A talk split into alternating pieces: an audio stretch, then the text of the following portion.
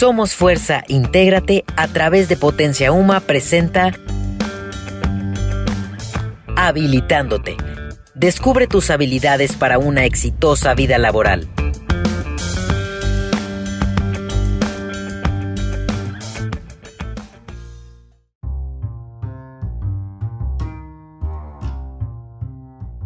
Desde que era un feto en el vientre de mi madre, ella siempre hablaba conmigo. Sus palabras de cada día, desde un buenos días hasta las buenas noches. Ella tomaba en cuenta todas mis opiniones. Me preguntaba si me apetecía comer algo, hasta colocaba los audífonos de mi padre en su vientre con la excusa de que era importante que escuchara música para mi formación musical. Y sí que lo era. Los buenos gustos de mi madre pasarán a ser los míos, que iba desde bandas de rock como Pink Floyd y Oasis hasta música clásica como Beethoven. A pesar de que las quejas de mi padre eran constantes, ella seguía con esa costumbre, hasta que un día los auriculares dejaron de servir. ¿Qué? ¿Cómo? ¿Por qué? Yo solo recuerdo que pateé y pateé. de pronto, mi padre solo con una gran carcajada trató de hacerlo divertido, así que dijo, no pasa nada por un día que no escuchen música. Y mi madre obviamente respondió que claro que era importante para mí. Será la diferencia entre un Einstein y un Lelo. ¿Será? En fin. Aún recuerdo ese momento y me río. Bueno, no exactamente, mi mamá me lo cuenta mucho. Pero en este relato igual cuenta, ¿no? Cuando llegó el gran día de mi nacimiento, el día más hermoso y único que puede existir, mi madre me cogió por los brazos y sonrió. Mi padre se apartó las lágrimas de los ojos y dejó un beso en mi cabeza. Eso también lo recuerdo. Bueno, no, tampoco. Desde el día en que fui lo más especial y valioso para ellos, yo me la pasaba siendo un maravilloso bebé, siempre preocupado por su bienestar, razón por la cual me despertaba todas las noches a las 3 de la mañana, para asegurarme que ellos siguieran durmiendo plácidamente. Y bueno, aprovechando el momento, también pedía un poco de leche fresca del pecho de mi madre. Alguien tan hermoso y maravilloso como yo debe de ser alimentado muy bien, pero también necesitaba jugar y conocer nuevos lugares, así que permitía que me llevaran a lugares diferentes. Bueno, no, retiro lo dicho. Jugar con agua no me gusta. Madre mía, sáquenme de la bañera. Bueno, armé tal escándalo que mi padre comenzó a darme suaves masajes para que olvidara el odio que le tengo al agua. También estiraba mis brazos y piernas de manera en que yo me estirara y conociera nuevos movimientos. Y así fui creciendo, de los brazos de mis padres, con música, duchas y baile. Esto siguió conforme pasaban los meses, pero ya siendo un niño grande, mi mami me enseñó pequeñas manchas llamadas colores, mientras escuchaba a mi papá diciendo, ya te he dicho que dirá primero papá. en realidad yo creo que eso solamente se lo decía a mi mamá por hacerla molestar. Yo lo único que quería era poder seguir llamando a mi perro guagua. Y así pasé a otra etapa de mi vida, sabiendo que sería un niño más inteligente que el resto, debido a los estímulos que recibí por parte de mis padres desde chiquititito y hasta antes de entrar a la escuela. Fue toda esta estimulación temprana la que me formó tan modesto y sobre todo un inteligente hombre que ahora soy. ¿Qué? ¿Es en serio?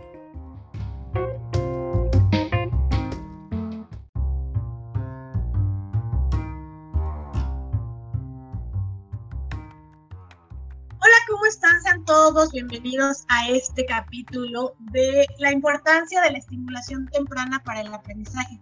Y para eso estamos felices de contar con dos súper, súper expertas. La primera es la profesora María del Carmen Calvo Fernández, egresada de la Escuela Nacional para Maestras de Jardín de Niños, con más de 30 años de experiencia en el ámbito educativo a nivel preescolar. Y bueno, pues obviamente actualmente directora de Jardín de Niños. Hola María Carmen. Hola, muy buenas tardes. Es un gusto estar aquí con ustedes compartiendo este espacio. Y también tenemos a Laura Reyes Alonso, directora general del proyecto Educación en Libertad, que me encanta ese nombre, con 23 años de experiencia en educación preescolar, en los cuales ha diseñado diferentes programas para lograr experiencias significativas de aprendizaje y el fortalecimiento del vínculo afectivo entre padres, madres e hijos durante la crianza y el acompañamiento en la etapa preescolar. Hola Laura, ¿cómo estás? Hola, hola, un gusto de participar en esta hermosa experiencia y compartir lo más que se pueda para esas hermosas familias. Bueno, pues ya escuchamos a Carlos, pero antes de empezar directamente con esta historia, queremos saludar a Frida. Frida estudia criminología y bueno, pues le pareció interesante ser la voz del pueblo en este caso. ¿Cómo estás, Frida? Bien, gracias. Bienvenida. Y tenemos también por aquí a Joana, pero parece que tiene problemas de audio, entonces, bueno, puede ser que se sume con nosotros y si no, Frida será la representante. Vamos a empezar con la pregunta. Esto que nos está platicando Carlos, Laura, ¿es verdad? Sí, bueno, es una experiencia hermosa que desde la voz de un pequeño que nos encantaría que se pudiera escuchar en esas etapas de gestación, pero desde luego que, que, es posible y es muy real, ¿no? Empezar con estímulos auditivos en el vientre de mamá donde hay sonidos limitados, pero a partir de que mami empieza a utilizar recursos y herramientas para que el pequeño reciba desde el exterior otro tipo de sonidos, pues ya estamos hablando de estimulación, ¿no? Después esa participación de papá con pequeños masajes y donde el contacto de piel a piel, contacto, estímulo táctil se logra, pues bueno, sentir a papá desde otra perspectiva, esto también es fabuloso, ¿no?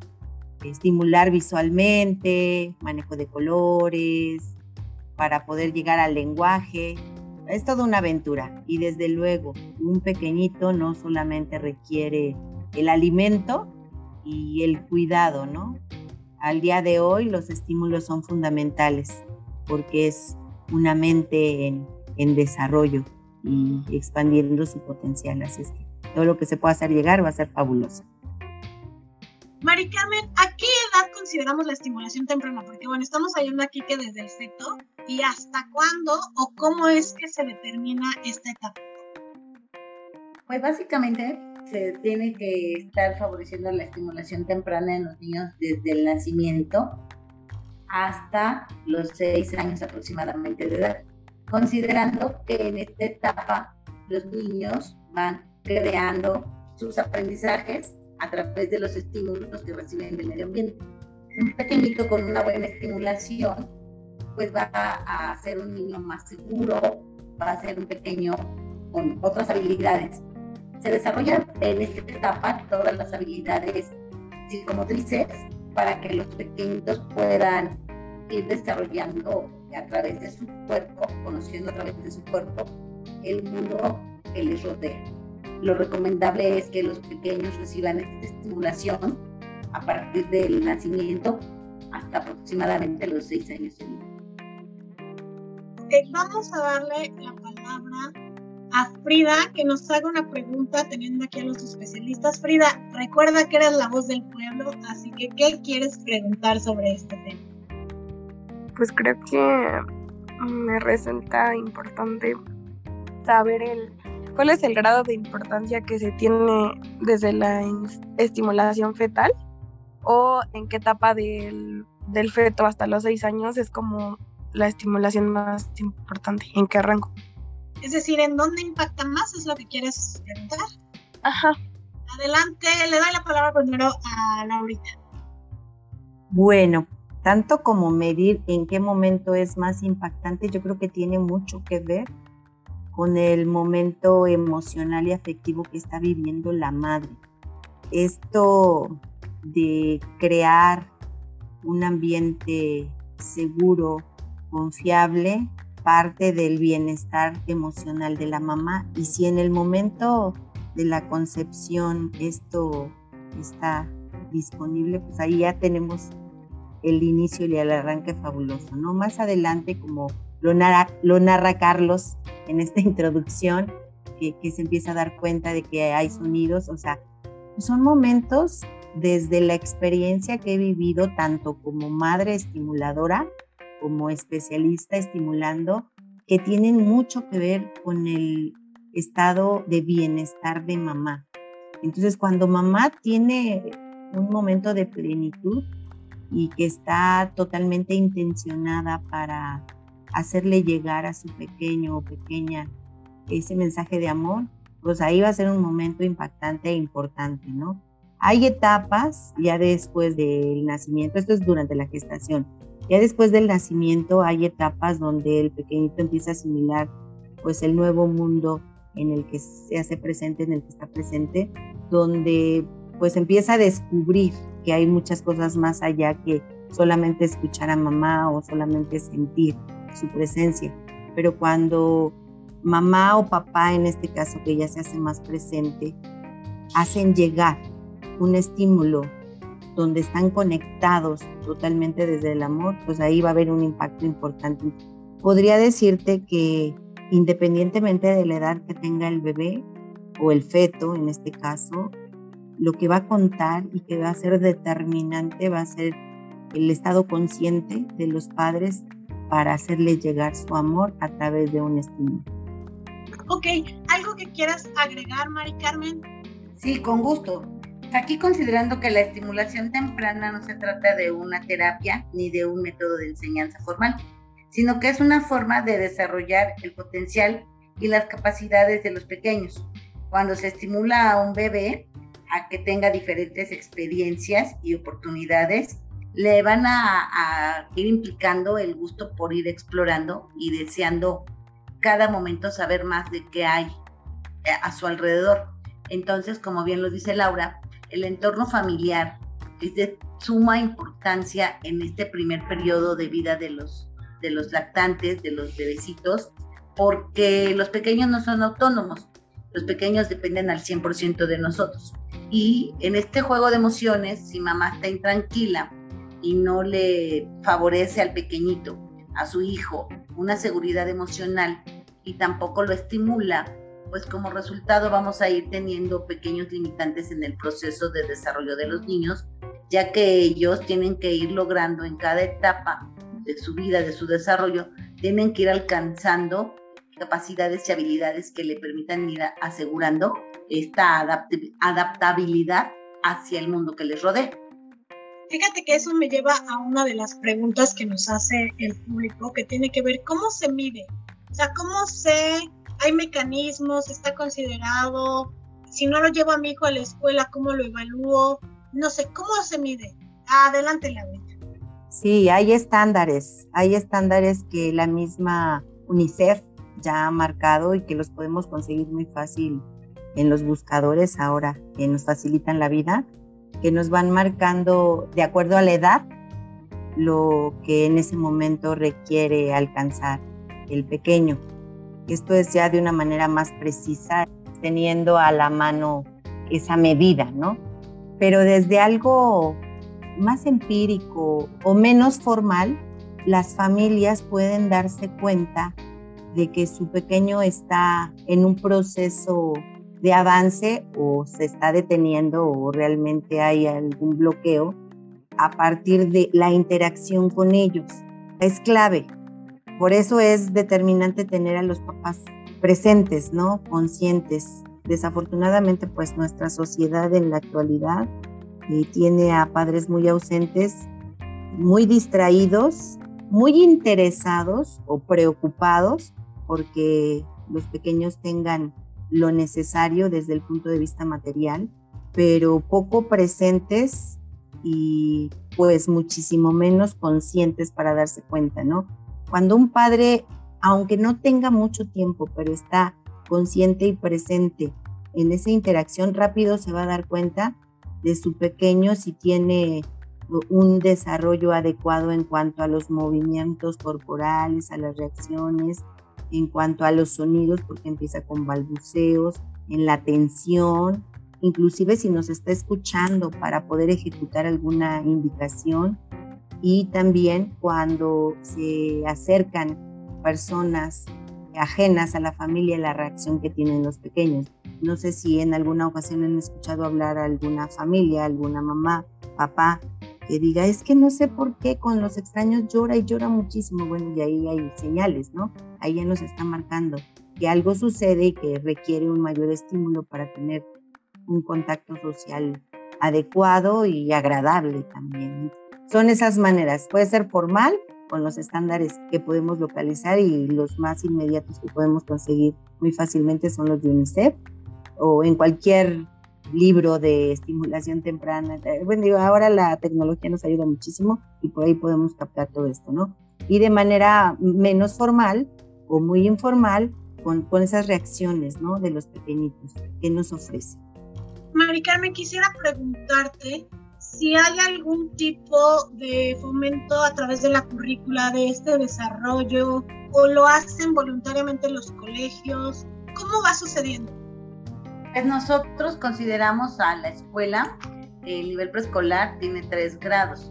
El primero que es de los maternales, segundo y tercero que son de los preescolares de segundo de cuatro años a cinco años y tercero de, de cinco a seis años. Para poder nosotros ir desarrollando y estimulando todas sus capacidades, consideramos actividades de manera secuencial y sistemática para que nuestros pequeños vayan desarrollando sus habilidades motoras y que den por resultado que ellos vayan expandiendo sus habilidades corporales, lingüísticas, sociales, que también son fundamentales en esta estimulación temprana. La currícula de preescolar nos permite diseñar diversas estrategias para que podamos nosotros, a partir de lo que el niño sabemos que sabe hacer, nosotros nos hacemos una serie de planteamientos y desarrollamos las actividades pedagógicas para trabajar con los diferentes grados. Sí es importante que nosotros también le demos a los padres de familia a conocer el plan y programa que estamos llevando a cabo con sus hijos para que ellos en casa repliquen estas actividades que nosotros hemos realizado y de esta manera cumplir con lo sistemático y con lo secuencial, tanto en el ámbito escolar como en la casa. Dicho de otra manera, si entiendo bien, una parte sí viene por metodología o por currícula y otra parte a partir de eso ustedes generan sus propias estrategias, ¿cierto? Es correcto, así, así funciona el nivel preescolar en el sistema público. Bien, le voy a dar la palabra nuevamente a Frida para que nos haga otra de las de sus preguntas. Bueno, me pareció muy importante el saber que aunque estamos muy desinformados actualmente, bueno, desde antes, ¿no? Y a pesar de que ahora se, se conocen muchas herramientas para la estimulación temprana y que hay un mejor desarrollo dentro de los infantes, pues aún así no es como muy tomado en cuenta. Pero creo que existe mucha lógica en lo que nos platican. Y bueno, no es como tal una pregunta, bueno, al menos yo en, en mi embarazo tenía como un embarazo como muy nostálgico, ¿no? Y como que era muy miedosa. Entonces ahora lo observo con mi hija que ella tiene muchas inseguridades, o sea, es como también, ¿no? Muy miedosa, no es tan fácil que se enfrente a algo, siempre necesita que, que yo la ayude. Entonces por eso decía que en qué parte era más importante la estimulación o algo así, pensé que igual, ¿no? Así era como por etapas y supongo que sí, pero creo que sí es muy importante la por la participación de los padres dentro de todo esto, porque pues bueno, cuando ellos van creciendo, pues tú te das cuenta que tú mismo les pusiste las limitantes desde una estimulación temprana que no se dio correctamente. Si pudieras comentarnos algo, Mari Carmen, alguna recomendación que le puedas dar ante esta reflexión que está llevando a cabo Frida. Sí, antes que nada, Frida, yo te sugeriría que te del vocabulario que utilizas cotidianamente, que tú has sido la generadora de esas inseguridades que está viviendo tu hija, porque de alguna manera las vas a ir como que inculcando más en ella. Dos, que tienes tú ahorita generar una gran seguridad en ti.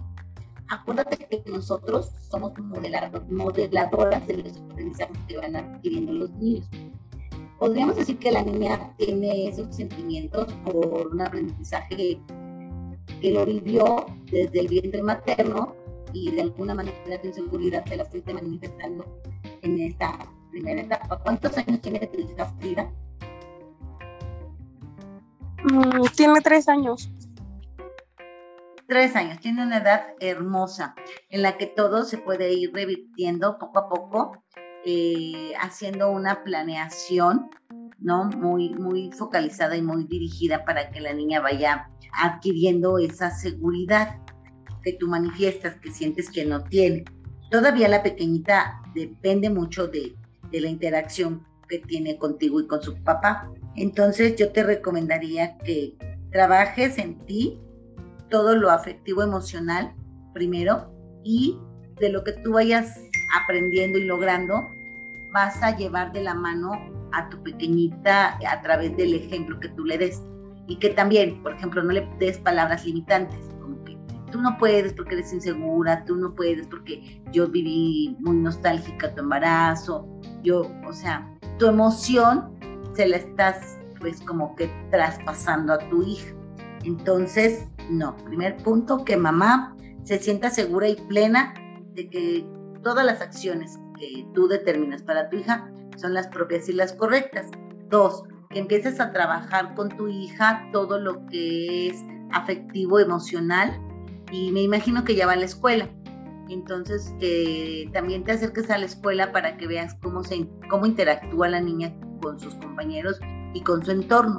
A mí la experiencia de la vida me ha enseñado que mamás me platican, es que maestra, es que mi hijo así, así asado, y es inseguro y no platica y no habla. Y, ay señora, pues pareciera que estamos hablando de dos personas completamente diferentes. Porque entonces en la escuela se les desarrollan actividades en donde el niño tiene que interactuar con sus demás compañeras con base en reglas y con base en normas y fomentando hábitos. Entonces los niños empiezan a regular esas emociones dentro del contexto áulico, lo cual les permite ir avanzando. Y a veces los papás nos quedamos con esa creencia de que nuestro hijo no puede, no sabe, pero la interacción que tiene dentro de la escuela, dentro del ámbito áulico, pues es fundamental. Que trabajes esto, yo creo que te va a apoyar muchísimo y que tú puedas ver a tu hija trabajando también en el ambiente escolar. No sé qué te parezca esta recomendación que te doy. Sí, sí me parece muy buena y, pues en, en, base a eso también es que me di cuenta de otras cosas, ¿no? Porque pues ya, bueno, no va como, no es como una tal escuela, va como una guardería pequeñita, pero pues nada más van como cuatro o cinco niños máximo. Bueno, ahí es cuando empecé como a, a atar cabos, a darme cuenta de muchas cosas que a lo mejor antes no no tenía esa mente para ver todo eso, ese tipo de cosas, porque bueno, también por la escuela y todo eso, a veces no conjugan mucho nuestros tiempos, ¿no? Y como, bueno, o sea, mi hija se va nada más fines de semana con su papá. Es como, como usted nos decía, ¿no? Es muy importante el nivelar este aprendizaje o las enseñanzas, pero a veces en este tipo de situaciones pues sí es más complicado porque mm, yo lo veo de una forma y su papá de otra. Entonces creo que a veces también esa parte les afecta a nivel emocional en ese sentido que se pongan de acuerdo. O sea, y, y, lo, y, me parece que una de las funciones de los docentes, sobre todo a nivel preescolar, es que tratan de hacer un frente común con los padres de familia. A veces los padres de familia no se dejan tanto, pero la única forma que podemos trabajar con los niños es haciendo un frente común, la comunidad que los rodea. Es decir, si por ejemplo están todo el día con los abuelos, los abuelos tienen que seguir las normas y las reglas de los padres. Los padres a su vez seguir las, normas de, o sea, en una casa y en la otra si es que están separados, Y si los docentes les llegan a hacer alguna recomendación en temas de poner límites, etcétera, que lo lleven a cabo también en casa, porque entonces el niño va entendiendo. Antes de darle la, la palabra nuevamente a Laura y siguiendo con esta duda de Frida, aquí me gustaría señalar, porque sé que Educación en Libertad es súper experta en el tema, ¿cuál es la importancia, o mejor dicho, cómo se lleva a cabo el proceso de entrar a la escuela? Porque la verdad es que hay papás bien, y que suele suceder, que es lo más común, así de van y los dejan y adiós, ¿no? Hoy es tu primer día de clases y los dejan a las 8 de la mañana y los recogen a las 3 de la tarde. Y no saben si el niño lloró todo el día o qué pasó, pero también hay otros mecanismos donde poco a poco se van incorporando. Entonces, Lau, te doy la palabra para que nos puedas platicar un poquito de esto y pues atender a los comentarios. Sí, primero me interesa atender a los comentarios de Frida, donde justamente por eso yo hablaba de que el momento de estimular y de que sea impactante esa estimulación, tal vez no tiene mucho que ver con la edad que tenga, sino el momento en el que están las familias, ¿no? Y es que esta es eh, una realidad ahora, ¿no? Los papitos trabajando, las mamitas trabajando, a veces unidos, a veces separados, pero finalmente siguen siendo los padres y entonces en ese momento lo importante es el estímulo, el desarrollo que le vamos a proveer a los peques y el ponerse de acuerdo es clave, ¿no? Tal vez no se pongan de acuerdo en muchos temas, pero en los temas de los hijos sí o sí se logran los acuerdos por el bien de todos y el, avance. Y en cuanto a esto de, cómo viven, porque yo quisiera hablar más de esas experiencias de las familias, cómo viven su primera experiencia escolar como familia y cómo se la hacen llegar a los hijos. Efectivamente, Adri, tenemos a las familias que así, ¿no? Ay, qué bueno, ya llegó la etapa escolar y ya adiós, ya te vas, y ahí te quedas, y así como que soy libre, ¿no? Soy libre mamá, soy libre papá en cuanto a mis tiempos, y ya por fin está en un lugar seguro aprendiendo. De alguna manera ya no me siento tan presionado, presionada para que él tenga pues ciertos aprendizajes, ciertas experiencias y yo me puedo dedicar a otra cosa, porque literal lo dicen así, ¿no? Este, así ya me puedo de ir a trabajar, así ya me puedo ir a estudiar, así ya me puedo dar un tiempo para mí. Y sí es válido, ¿no? Lo que no es válido es que no se haya vivido ese primer momento de manera progresiva, por lo menos preparándose todos con una rutina, con un horario, con una organización, porque la primera experiencia escolar va a sacudir la vida de ese pequeño y la vida de esa familia. Entonces, pues desde luego que tiene que haber un plan. Esa sería una forma muy rápida, van y lo dejan y ven. Y tenemos a veces resultados muy positivos, otros pues muy difíciles en cuanto a la adaptación de los chicos y de la organización de la familia. En otros casos, cuando la familia es, a mí me voy a ir al, extremo, ¿no? Esas familias tan aprensivas, donde quieren estar hasta pegados en la puerta de la escuela, escuchando si su niño llora o no, escuchando si la maestra le grita o no, escuchando si realmente hay un ambiente divertido para su pequeño o no. Y desde el sufrimiento, desde el miedo, están viviendo esa primera experiencia. Y entonces es una experiencia súper traumática para muchos pequeños porque sienten esa energía, ¿no? Y existen alternativas como la que nosotros llevamos a cabo y que deseo que muchos pequeñitos puedan vivir experiencias así, donde de manera gradual y progresiva las familias e-, efectivamente diseñan un plan y van ejecutando de menos a más esa experiencia y se dan la oportunidad de vivir con ellos esas maneras de aprender juntos y de fortalecer el vínculo, donde al parecer se van a ir separando y van desapegándose, pero finalmente el vínculo se vuelve más poderoso desde la perspectiva del afecto, de la atención, del interés para gestar o estimular, mejor dicho, a niños más seguros, autónomos, para que así puedan llevar a cabo las actividades escolares de una manera libre, independiente y segura, ¿no? Y que eso es prácticamente lo ideal ahorita, ¿no? que se trabaje en conjunto para lograr un desprendimiento adecuado del seno familiar y la inclusión al colegio de manera sana y disfrutable, porque empieza una historia de escuela que va a durar muchos, muchos, muchos años más. Claro que sí, eso es muy importante. Bueno, como saben, estos podcasts son cortititos porque nos gusta dejarlos picados, pero con herramientas que les sean de utilidad. Este tema en específico no solo va para los papás, sino también para los docentes, ¿no? Que quieran, pues, los que están estudiando, adentrarse más en la educación desde los más, más, más pequeñitos. Entonces, me gustaría, María del Carmen, ¿con qué cerrarías? Pues yo recomendándoles, jueguen mucho con sus hijos, que canten mucho con sus, con sus hijos. Estos jueguitos de nana que nos hacían las abuelas así, muchos años y que se han ido perdiendo poco a poco, en donde te decían, tengo manita, no tengo manita porque lo tengo son Entonces, en este juego de palabras de los niños y las interacciones, porque las abuelitas de aquel entonces o las mamás de aquel entonces se, sentaban con sus pequeños en su regazo y jugaban con ellos. Los empezaban a estimular para que ellos fueran adentrándose a las etapas que tenían que ir pasando los niños.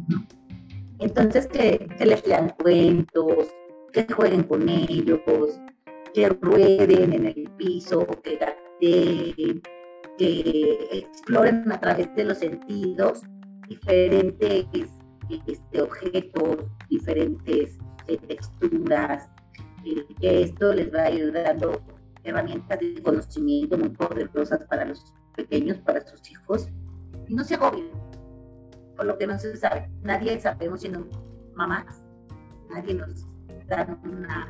Nuestro hijo no viene con una guía de instrucciones de cómo podemos ser las mejores mamás. Pero lo que sí les puedo decir con más de mi experiencia de mi maternidad y del trabajo que hice con mis hijas es que lo disfruté y he sido muy feliz. Como profesora, pues me encanta cantarles a mis alumnos, me encanta que las maestras les canten, tengan ese acercamiento socioafectivo a través de estimular todos sus sentidos. No tengamos miedo, enfrentémonos con amor a este aprendizaje que lejos de agobiarnos nos debe de permitir disfrutar. Muchas gracias. Eh, ¿Cómo cierras, Lau? Pues definitivamente ese contacto afectivo que de manera muy tradicional las abuelas, las mamis de antes tenían y que sin tener una instrucción o sin tener una metodología, sin tener tanta información, lograban generar vínculos hermosos con los niños. Se, puede vivir ya con la modernidad, ya con cantos nuevos, ya con experiencias de juego diferentes, porque obviamente nuestros pequeñitos en la actualidad pues van a tener muchos estímulos por muchos lados y, ahora sí que la competencia es grande, ¿no? Sin embargo, eh, la recomendación fundamental es eso, no, no dejen de hacerlo. Eh, busquen la manera de que con ese cantito, con ese jueguito, el que ustedes elijan, eh, logren la conexión con su peque, logren hacer sentir a ese pequeño ser humano que del otro lado hay otro ser humano como ellos y que se conectan a través del amor. Y esa es la recomendación más importante que yo les puedo dejar. Todo es posible con el amor. No se requiere mucha información. Me encantan estas palabras y bueno, pues como ya vieron, el, proceso de estimulación temprana es súper importante para que podamos desarrollar nuestro máximo potencial, así aunque parezca que estamos tan al principio de la historia. Eh, queremos platicarles que en Somos Fuerza estamos trabajando con Colegio Libertad, quienes manejan este tema de habilidades socioemocionales en los niños, porque estamos convencidos de la importancia del fortalecimiento del vínculo afectivo a través de esta y otras herramientas. Así que pues estamos desarrollando evaluaciones y muchas otras eh, actividades para dar atención a la problemática socioemocional que ha derivado de la pandemia. Así que si quieren saber más para, por temas de Colegio Libertad, eh, Laurita, compártenos tus redes sociales, por favor. Sí, en Facebook y en Instagram nos pueden encontrar como Libertad Libertad ahí estamos presentes y bueno, muy pronto ya tenemos nuestra página web, nada más hay que darle unos ajustes para eh, podérselas compartir en, la, en, las mismas redes, ahí nos pueden encontrar.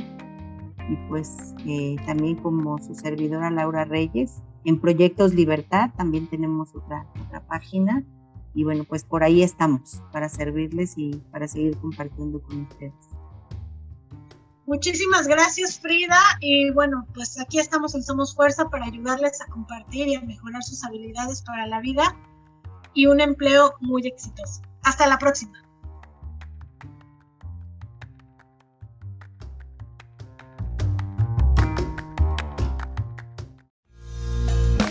En Habilitándote estaremos contigo durante tu proceso de formación. Síguenos en nuestras redes sociales como Somos Fuerza MX y recuerda, en Somos Fuerza, integramos personas para cambiar el mundo.